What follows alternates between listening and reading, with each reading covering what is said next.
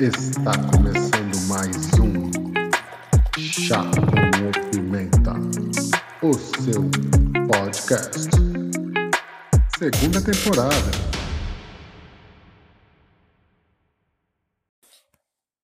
Fala aí, galera. Fala aí, fala aí, Pimenta. E aí, pessoal, tudo beleza? Como é que vocês estão? Bem-vindos a mais um Contos do Léo. Do Léo você já sabe, e você já sabe que está um pouco diferente, porque nós estamos fazendo aqui uma espécie de devocional em que nós vamos tratar o nosso coraçãozinho, tá bem? Semana a semana, né? Nós estamos falando aí dos nossos dos inimigos do nosso coração. Semana passada você viu de certa forma que o nosso coração pode ter inimigos, né?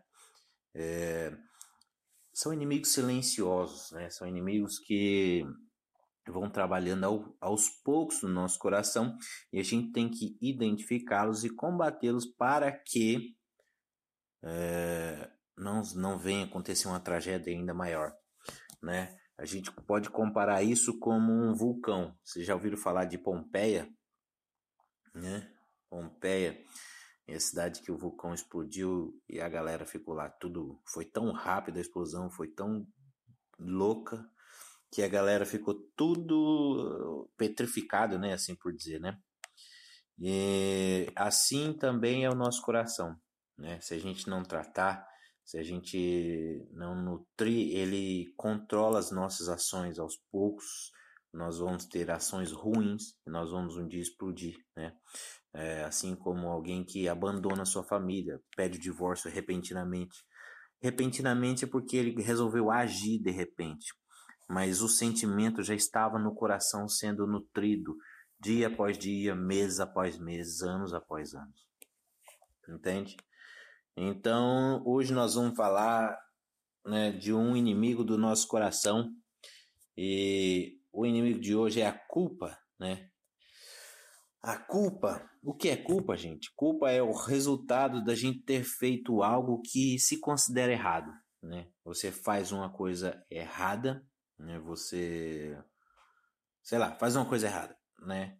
E aí o coração se enche de culpa, né? Ele diz: eu devo. Sei lá, você ofende alguém, você fez uma coisa errada e seu coração começa a pesar, né? Começa a te maltratar, a te envenenar, dizendo assim: olha, você deve para essa pessoa. Você tem uma sensação de dívida. Você deve desculpas a essa pessoa, né? Só que também, por outro lado, nós temos uma coisa muito terrível que o coração nutre ao mesmo tempo, que é chamada orgulho. Percebe? Você está preso a duas armadilhas.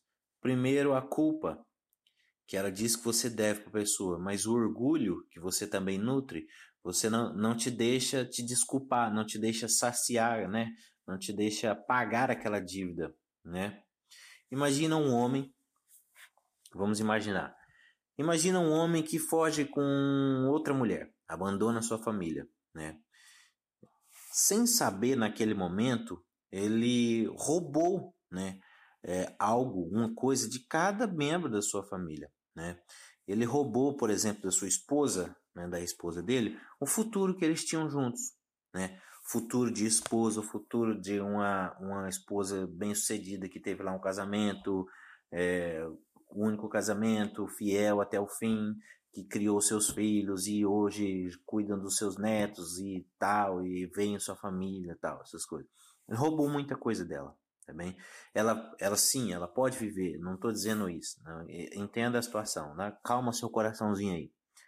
A partir daí ela pode viver uma nova vida, né? Ela pode viver uma vida sim de mãe solteira, bem sucedida sim, né? Porém, a vida que ela teria foi roubada quando o marido foi embora. Entendeu? Então calma o coraçãozinho aí. Tá? É, que mais? A segurança financeira que ela tinha no momento, ela teve que batalhar, né? Ela vai ter que batalhar para conseguir de novo, né? A reputação de esposa, como eu já falei. E, e dos filhos? Dos filhos, esse homem, quando foi embora, ele roubou o Natal em família, né, alegre, sem nenhum climão. Ele roubou as tradições que ele levou embora, que ele ia passar para sua família.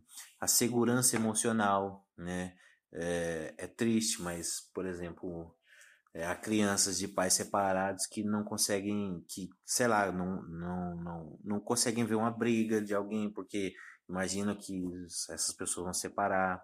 Então ela, tipo, nunca mais ela confronta ninguém, porque se ela confrontar uma pessoa, a pessoa pode ir embora da vida dela. Então ela vai viver submissa aí ao, ao namorado, ou à namorada, essas coisas, entende?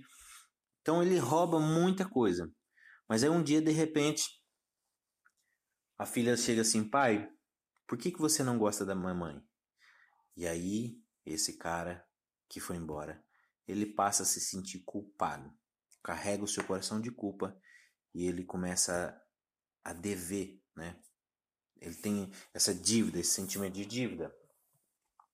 Agora preste atenção, nada, nada, a não ser o pagamento dessa dívida, alivia uma culpa, né? Alivia um coração culpado do seu fardo da culpa, né?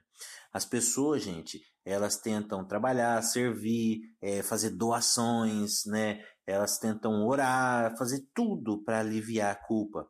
Mas a única coisa que satisfaz a culpa é o pagamento ou a anulação dessa dívida. É uma dívida, gente. Tá bom?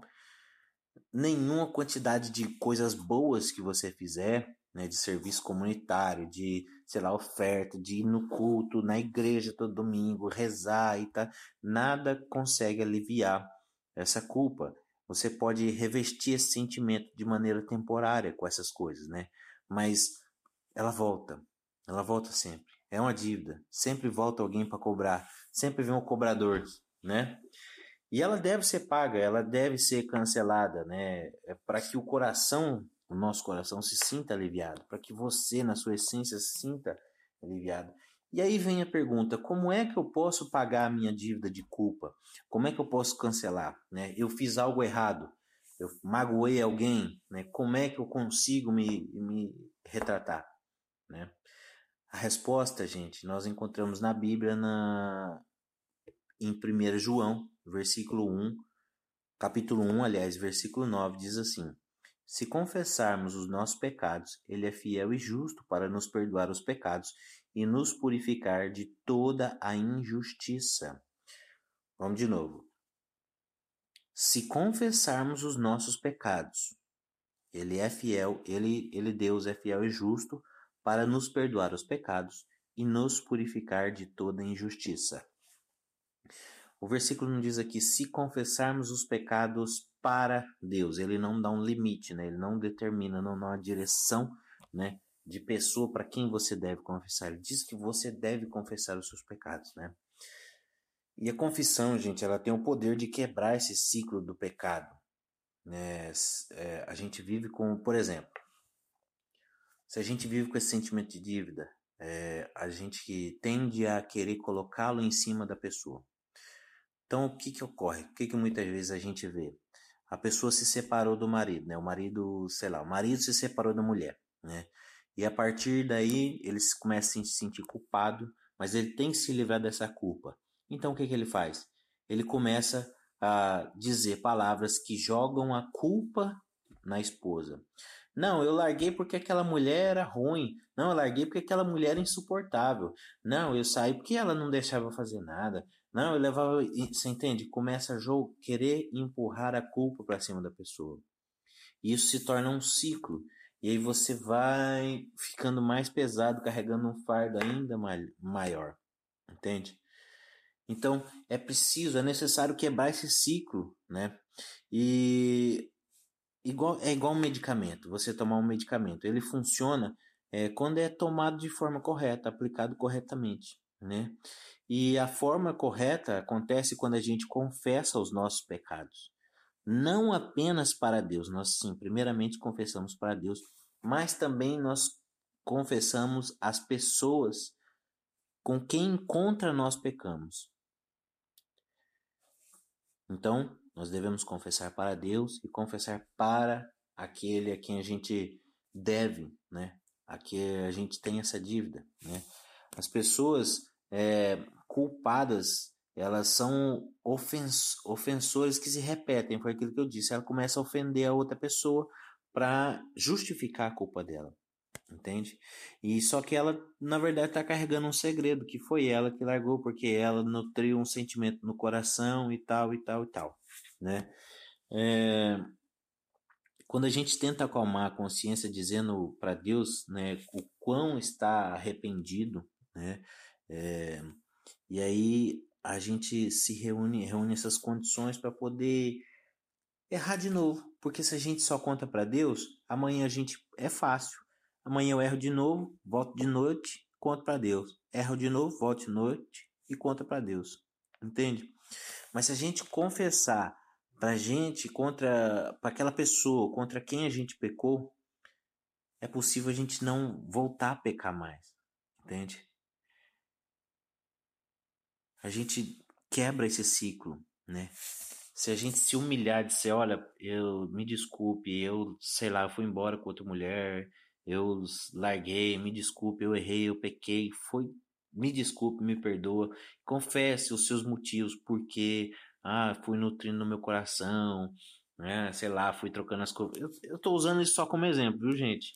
Se calhar, né, se calhar serviu para alguém, mas, mas enfim, o, o que você fez, confesse para a pessoa, né? E aí é a oportunidade de você quebrar esse ciclo, disso não se repetir na sua vida, de quando você, é, quando isso acontecer de novo, quando você tiver a oportunidade de, de pecar contra alguém de novo, você vai se lembrar, você vai ter na memória que você vai ter que pedir desculpa para essa pessoa de novo. Você vai ter que passar de novo por isso, você vai ter que vencer o orgulho, vai ter que quebrar, vai ter que sofrer. E aí você vai ver que não vale a pena, que é pesado demais, é muito difícil a gente pecar e nutrir esse pecado. Gente, fica uma pergunta, né? Do que é que você se sente culpado? Do que, que você se sente culpado? Hein? E a resposta, a solução para isso é: confesse o seu pecado para Deus e para quem você feriu. E faça isso hoje, enquanto você tem esse sentimento no seu coração. Porque o seu coração, ele é especialista em cobrir. A gente pode ficar com a consciência pesada, mas daqui a um pouco a gente esquece. E aí você vai sofrendo, sofrendo. Faça isso e faça hoje. Confesse. Valeu, gente! Muito obrigado. Esse foi mais um Conto do Léo. E a gente volta semana que vem aí com mais um. É, deixa eu colocar um nome para isso mais um vencendo os inimigos do coração. Pronto. Fechou, né? É nós, galera. Valeu, falou, um abraço. Tchau, tchau.